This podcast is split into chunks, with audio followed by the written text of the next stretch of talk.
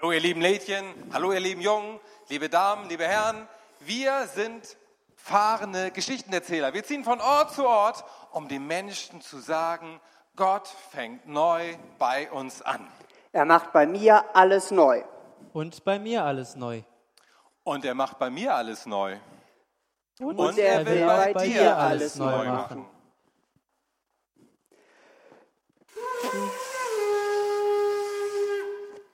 Geschichtenbuch bitte. Hep, Dankeschön. Die Geschichte, die wir heute erzählen, heißt Der Der Gefängnisrock. Kann ich Paulus spielen? nein, ich will Paulus spielen. Aber ich kann Paulus viel besser Aber du spielen. kriegst immer das, was du willst. Das ist total ungerecht. Ich Stopp. Darf ich vorstellen? Paulus. na gut, na gut. Paulus zog von Ort zu Ort und erzählte den Menschen von Jesus.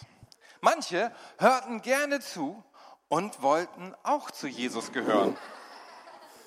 Denn sie merkten, ohne ihn sind sie verloren. Andere wollten nichts von Jesus hören.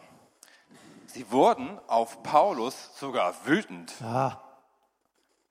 Sie wurden sehr, sehr wütend. Ah. Gut so? Ja, super. Aber Paulus kümmerte sich nicht darum. Er machte sich keine Sorgen, denn er wusste, Gott kümmert sich um ihn. Gott ist bei ihm und bei Gott ist er sicher. Gott wird ihm, ähm, will, will bei ihm selbst und bei den anderen Menschen sein und alles neu machen. Und darum erzählte er allen, auch du kannst ein Freund von Jesus werden. Eines Tages traf Paulus seinen Freund Silas. Silas schloss sich Paulus an und ging mit ihm von Ort zu Ort. Und sie erzählten nun zusammen allen Menschen, Du kannst, kannst auch ein Freund von Jesus und gerettet werden. Er will, dir ein neues Leben geben. denn sie wussten, ohne Jesus ist der Mensch verloren und für immer von Gott getrennt. Aber dann wurden einige Leute sehr wütend auf die beiden und ließen sie ins Gefängnis werfen. Paulus und Silas wurden ausgepeitscht und ins Gefängnis geworfen. Ich auch? Ja, Sicher? ja, guck da. Ja, stimmt. Okay.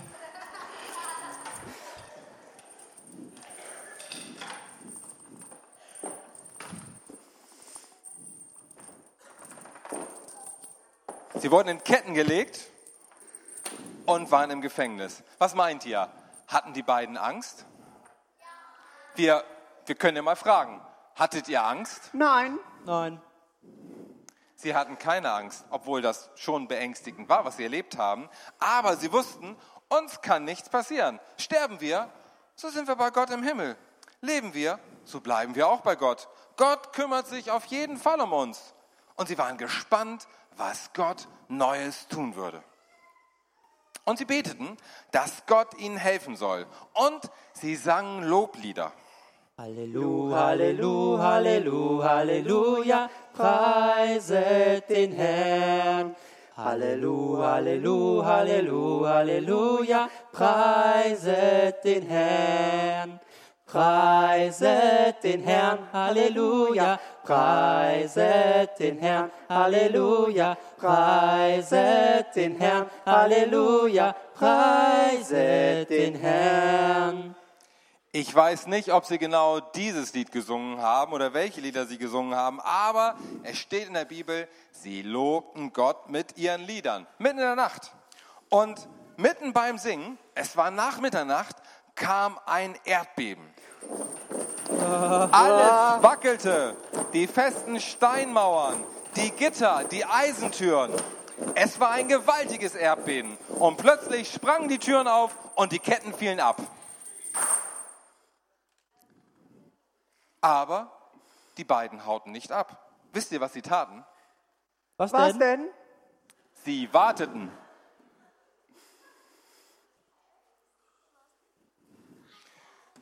Und als der Gefängnisaufseher kam und sah, dass alle Türen offen waren, dachte er natürlich, die Gefangenen sind geflohen. Und er war persönlich mit seinem Leben dafür verantwortlich. Und deshalb wollte er sich selber töten. Tu dir nichts an, wir sind doch alle noch da. Du kannst auch ein Freund von Jesus werden. Er will dir ein neues Leben schenken. Und tatsächlich, der Wärter und seine Familie wurden auch Christen. Sie wählten Jesus als ihren persönlichen Anführer und Freund. Und Gott schenkte ihnen neues, ewiges Leben. Und das Gleiche gilt auch für dich. Auch du, Du kannst, kannst ein Freund von Jesus sein. werden. Du kannst jeden jeden Tag mit ihm neu anfangen, egal was gewesen ist. Und Gott passt auf dich auf. Er kümmert sich um dich. Egal, ob du im Kindergarten bist, in der Schule, auf der Arbeit, im Urlaub, zu Hause, unterwegs. Gott ist immer dabei. Und egal, was passiert, er ist da. Und du kannst dich freuen, am Ende bei ihm im Himmel zu sein. Und Gott wird alles ganz, ganz neu machen. Das können wir uns jetzt gar nicht vorstellen. Aber er fängt heute, jetzt, in diesem Moment bei dir an. Aber jetzt müssen wir aber weiter, ne? Aber vergiss nicht, Gott ist immer bei dir, wenn du ein Freund von Jesus bist. Er will dein Leben neu machen, wie bei dem Gefängniswärter. Tschüss.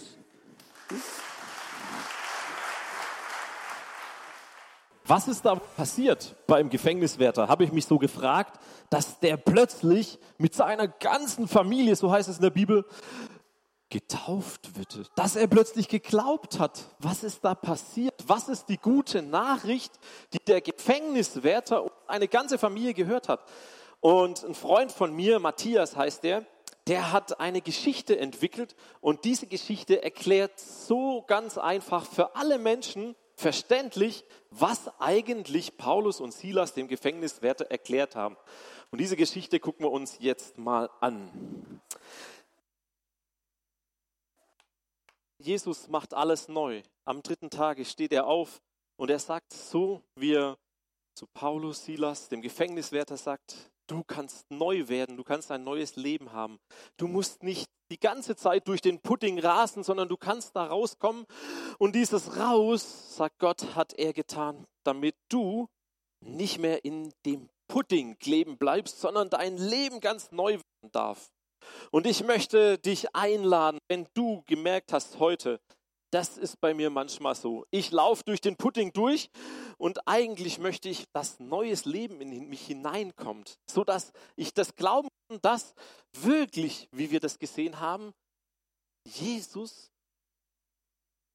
und Gott sich was überlegt haben und sie dich immer wieder neu machen. Jesus macht dich immer wieder neu und er küsst dich. Er sagt, "Mua, sehr gut, auch wenn du ein bisschen schmutzig bist, dann kommt er zu dir und sagt, ich mache dich neu.